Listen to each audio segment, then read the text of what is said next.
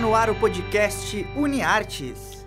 Olá, este é o nono podcast UniArtes desenvolvido por acadêmicos, professores e técnicos aqui da Universidade Franciscana em Santa Maria, Rio Grande do Sul. Vocês nos acompanham via rádio web UFN pelas plataformas de streaming Spotify e podcasts.google. Eu sou Bebeto Badic, professor dos cursos de jornalismo e publicidade e propaganda. Estou aqui com vocês uma vez por semana, sempre com estreia nas quintas-feiras. Nessa edição, nós vamos ouvir a segunda parte da entrevista do Luiz Alberto Cassol, cineasta, cineclubista, produtor e documentarista santamariense. Nós também descobriremos um documentário feito durante a quarentena na Argentina, fruto do trabalho de mais um egresso da UFN, e também uma dica de série para maratonar com a nossa habitué Paula Siqueira.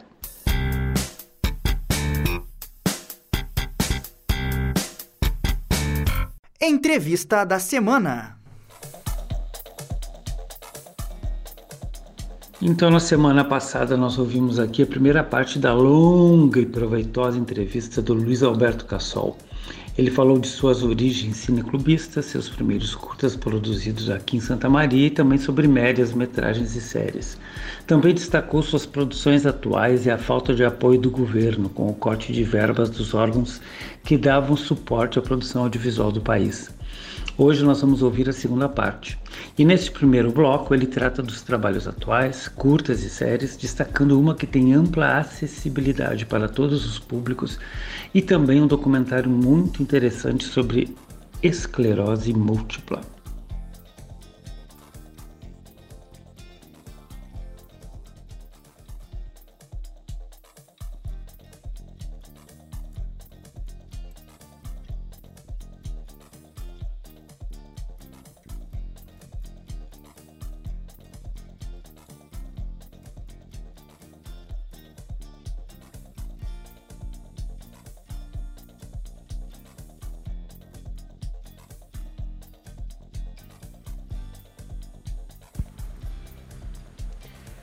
Paralelo a isso, eu estou em montagem de uma série é, que se chama Caminhos Plurais. Essa é uma série muito interessante, é uma série, uma co-direção com a Marilane Castro da Costa.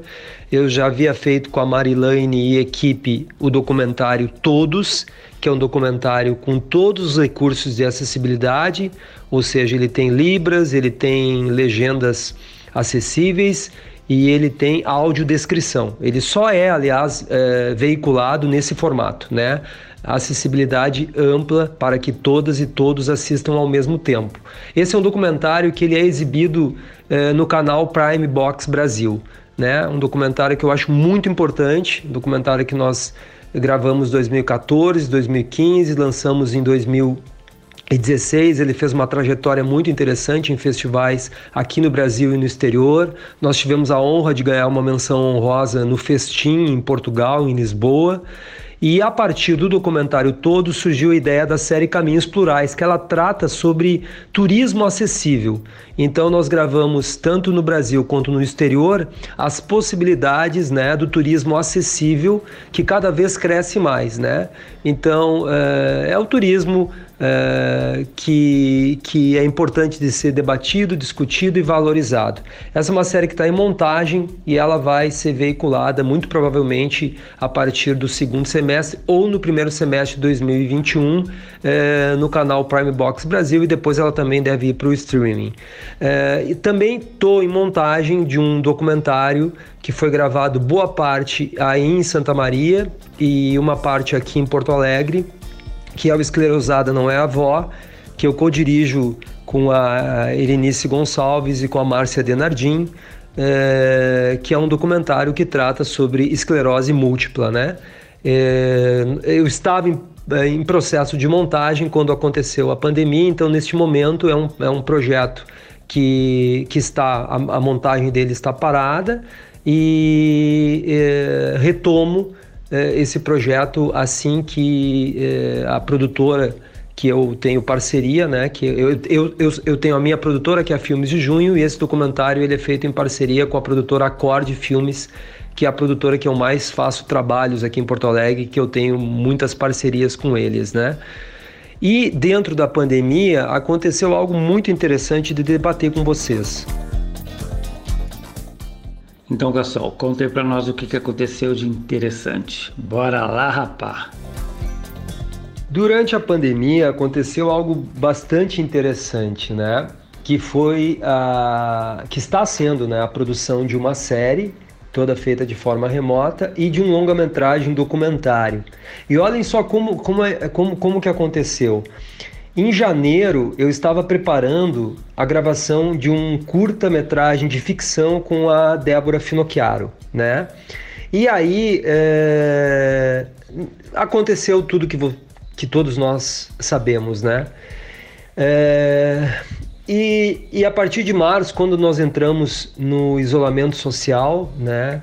No distanciamento social, que aqui no Brasil a sociedade civil é que parte dela consciente tomou essa decisão, já que o governo federal eh, abandonou o país, causando esse genocídio que acontece hoje no, no Brasil.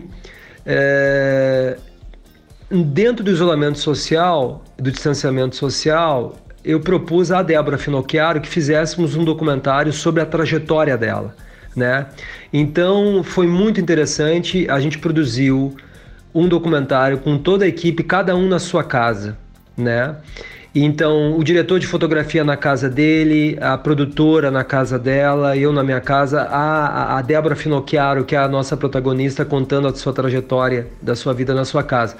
Mas vocês imaginam o seguinte: desde as reuniões de pré-produção, tudo, até a visita de locação foi feita de forma remota, ou seja, a Débora com seu celular nos mostrando a casa dela e eu definindo aonde seriam as gravações, a definição de figurino, quais figurinos ela iria usar, é, discutindo com a nossa é, diretora de produção, com a Alexandra Zanella. Então tudo isso foi muito importante e a partir dali nós construímos então o documentário de longa-metragem, o Débora, o Ato da Casa.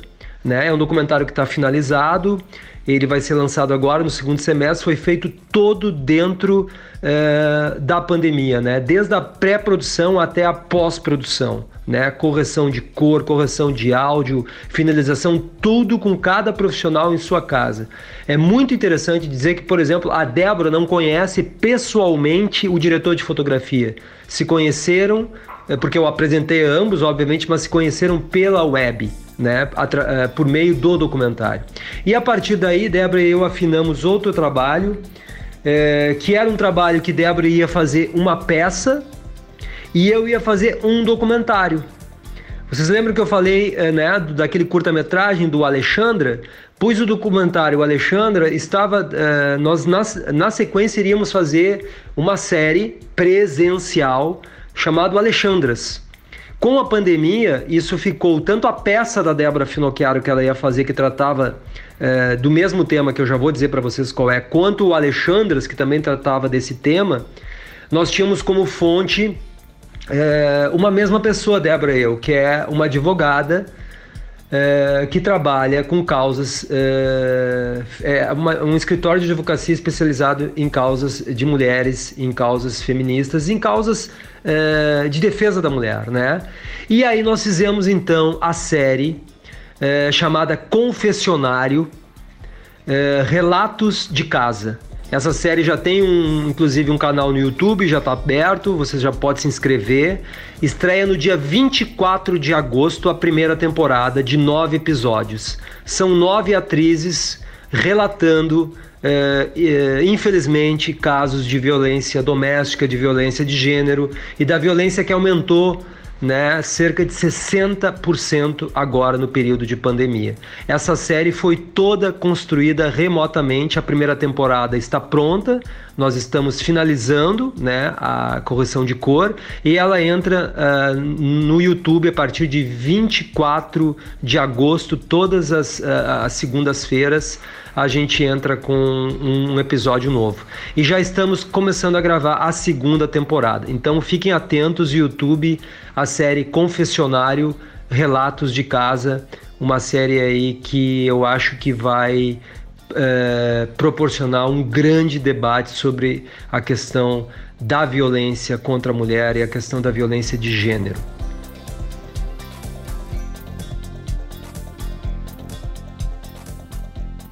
Gente, que momento!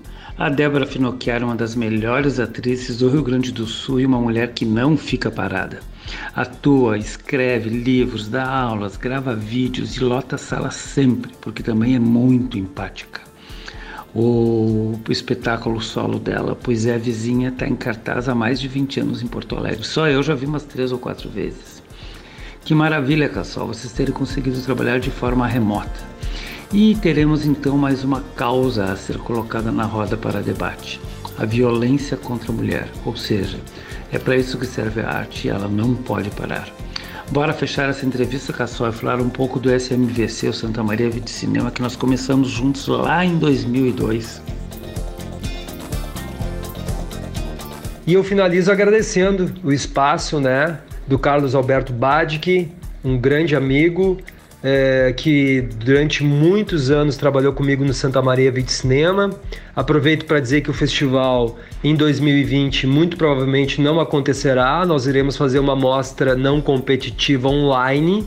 É, certamente será isso que nós vamos fazer para pelo menos marcar 2020, mas a mostra competitiva não irá acontecer, porque o Festival Santa Maria Vite Cinema ele só tem realmente a proposta dele só se consolida se ele acontece na Praça Saldanha Marinho. Esse é o motivo maior da existência dele, né? É o encontro das pessoas com o telão e com a magia do cinema na Praça Saldanha Marinho. Portanto, a gente só vai fazer ele com toda a segurança eh, sanitária possível. Portanto, só a partir de 2021.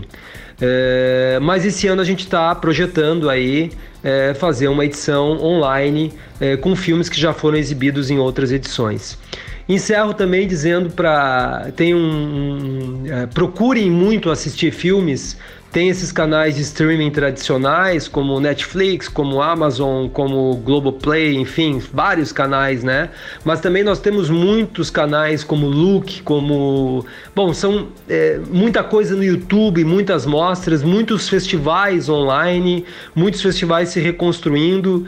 É, imagina, vejam, o Festival de Cinema de Gramado vai ser exibido pelo Canal Brasil, né? Os festivais estão se reinventando. E eu, por exemplo, tenho um canal que eu indico muito, que é o Latinópolis, que é um canal, eles têm um canal de streaming chamado Movie. Lá tem vários filmes da Acorde Filmes e tem um filme chamado Golpe, que eu co-dirigi com o Guilherme Castro. É um filme de longa-metragem. Certamente vocês vão poder é, entender ou no mínimo será uma pretensão, seria uma pretensão minha dizer isso, mas pode, pelo menos refletir sobre como chegamos a esse 2020 e como o fascismo chega ao Brasil em 2020. O documentário Golpe que Guilherme e eu lançamos lá em 2018 e que entrou em cartaz nos cinemas em 2019, agora está lá no Movie. Se você quiser assistir, eu convido, porque ele faz uma reflexão desde o golpe de 2016. Ele começa inclusive um pouco antes, né, nas marchas de 2013, e ele faz uma retrospectiva para chegarmos a este momento, né, de como o Brasil conseguiu chegar a tamanho atraso. Então eu compartilho isso com vocês porque é um documentário que foi feito totalmente independente por Guilherme Castro, por mim e pela equipe. É uma produção da G Castro Produções, que é a produtora Filmes, que é a produtora do Guilherme Castro, e da Filmes de Junho Produtora, que é a minha produtora. Encerro também fazendo o convite para vocês uh, se inscreverem no meu canal do YouTube, né? Que é barra Luiz Alberto Cassol, tudo junto, Luiz com Z fazendo aí o meu comercial para vocês se associarem ao, ao, ao, se inscreverem lá no canal, porque no meu canal tem uh, boa parte dos meus curtas estão lá. Nós também temos os trailers uh, das séries, os trailers do, dos longas. Nós temos o, o longa-metragem Edmundo, que eu fiz sobre a trajetória do Edmundo Cardoso, junto com uma equipe incrível que fez esse documentário, junto com a Casa de Memória de Cardoso. O longa-metragem de Mundo tá todo no, no, no, YouTube, tá, no, tá lá no, no canal, no meu canal. Então, as pessoas que quiserem assistir o longa-metragem de Mundo, é, será uma honra que vocês possam assistir, assistir os curtas, fazerem seus comentários. Eu agradeço, Bad, que é o espaço, fico à disposição para a gente debater outras coisas. Tem muita coisa para falar. Eu estou em pleno processo de produção, ando fazendo lives, né? A última live que eu fiz foi é, batendo um papo com o ator uruguaio César Troncoso, que ficou muito conhecido pelo Banheiro do Papa, mas que fez uma série de outros filmes, né? É, enfim, um ator que eu gosto muito, um querido amigo e que tem feito muitos trabalhos no Brasil, na Argentina, no Uruguai. Então, fico à disposição. É, busquem lá nas, nas redes sociais, é, o Facebook, Instagram, enfim, me mantenham aí informados da opinião de vocês sobre o trabalho que eu venho fazendo e obrigado ao espaço pelo querido amigo aí Carlos Alberto Badic.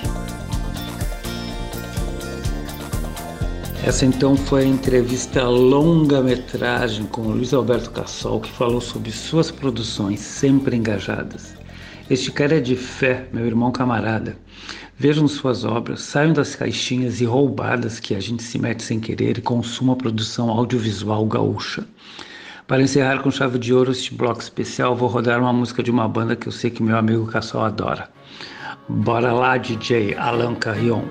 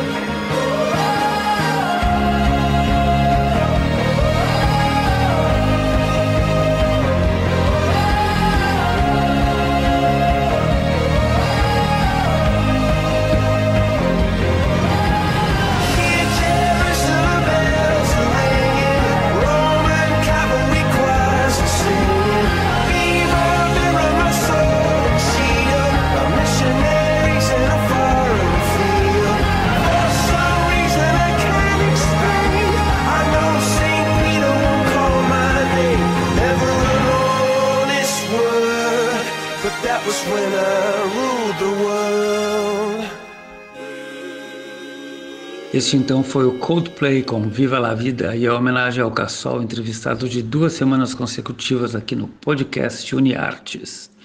E quem está de novo aqui é a Paula Siqueira, acadêmica de publicidade e uma das criadoras desse podcast UniArtes, junto com o Rodrigo Bernardes, também da PP.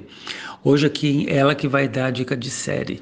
Uma coisa interessante de lembrar é que a Paula é uma que criou as artes né, do nosso podcast. Quando vocês clicam lá, vocês podem ver que eu trabalho todo dela. E também a arte do Instagram.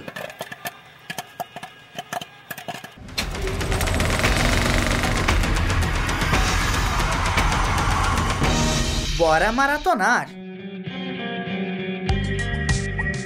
Olá, ouvintes! Hoje eu trago para vocês mais uma produção mexicana de suspense do Netflix, Desejo Sombrio, criado pela Letícia Lopes Margali e com a participação principal de Maite Perrone, que muitos conhecem por ter marcado muitas gerações com a novela Rebelde, e o ator Alejandro Spitzer. Pois bem, com muito mistério, a série é complexa, com investigações, crimes passionais, cenas sensuais, enigmáticas, cheia de reviravoltas que te faz querer participar das investigações, mexe com seu psicológico e te leva a pensar milhares de coisas, e no final tem um desfecho totalmente diferente.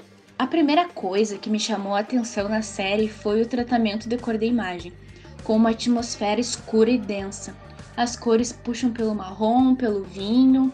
O tratamento de cor tanto das cenas como das roupas dos personagens são de cores quentes, e essas cores geram para o espectador cores de mistério, de desconfiança, e a série traz muitos planos com detalhes, principalmente nos primeiros episódios, que nos faz prestar muita atenção em qualquer detalhe envolvente. A série me surpreendeu com o início e o decorrer dos episódios com as reviravoltas. Eu confesso que achei que a série seria uma série como os 50 Tons de Cinza, mas é muito mais do que isso. E se você estiver na dúvida de assistir ou não, eu recomendo.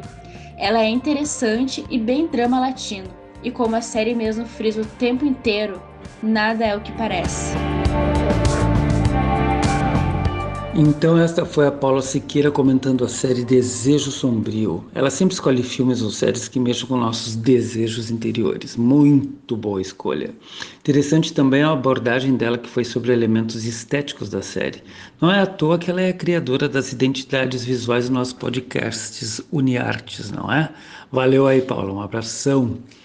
E o programa de hoje também tem um cara que fez seu primeiro documentário. Ele também é egresso do UFN, ele se chama Rafael Guerra e durante a quarentena utilizou seu celular para registrar como ela foi vivenciada por um grupo de pessoas no interior da Argentina. Ele fez de quase tudo neste filme. Vamos ouvi-lo.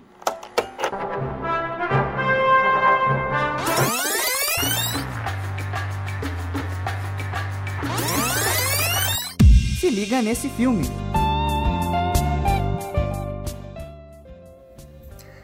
Olá pessoal, meu nome é Rafael Sanches Guerra, sou graduado em Publicidade e Propaganda e especialista em cinema pela Universidade Franciscana. Em junho, lancei um documentário sobre a quarentena na Argentina e quero dividir com vocês um pouco dessa experiência. Através de uma plataforma de troca de estadia por trabalho, me inscrevi para fazer voluntariado em um hostel no interior da Argentina. Foi assim que no início de março cheguei em Merlo, cidade turística rodeada por montanhas. O plano era ficar lá um mês, mas uma semana após minha chegada, o presidente Alberto Fernandes decretou quarentena obrigatória no país. Os limites territoriais das cidades e províncias foram fechadas, e foi assim que quatro hóspedes, o proprietário do hostel e eu ficamos isolados lá. O lado bom disso é que eu estava em um lugar rodeado de verde e com pessoas muito especiais, que viam a quarentena de forma bastante otimista. A partir desse momento, percebi que estava em uma situação muito privilegiada e que eu tinha que documentar aquilo. Assim surgiu a ideia de gravar, com meu celular, o documentário Quarentena em um Hostel Argentino. Até agora, são mais de 8 mil visualizações, impulsionadas principalmente pela divulgação em sites, jornais, rádios e TVs da Argentina e do Brasil. Se você quer testemunhar um viés diferente da quarentena, não deixe de conferir este documentário. Ele tem 18 minutos e está disponível no YouTube. Basta fazer a busca por Quarentena em um Hostel Argentino e ativar as legendas nas configurações. Se puder, fique em casa, assista ao meu documentário e tente ver a quarentena de forma positiva. Muito bacana essa história do Rafael, né? Porque ele fez do limão uma limonada. Assim como a Bianca Zassi, o Giuliano Olivar, ele é mais um que discutia cinema nas reuniões e sessões do Cineclube Unifra, além de ter feito cartazes belíssimos para as sessões. O documentário dele impressiona por vários motivos. É de um cuidado estético exemplar, respeito aos entrevistados e nunca cai no chavão na pieguice. Orgulho deste guri. E já que estamos falando de Argentina, que tal encerrar com a grande dama da canção de América Latina, Mercedes Sosa, que faz uma prece por todos nós neste momento. Solo le pido a Dios. Prestem muita atenção na letra, porque mais atual do que nunca impossível.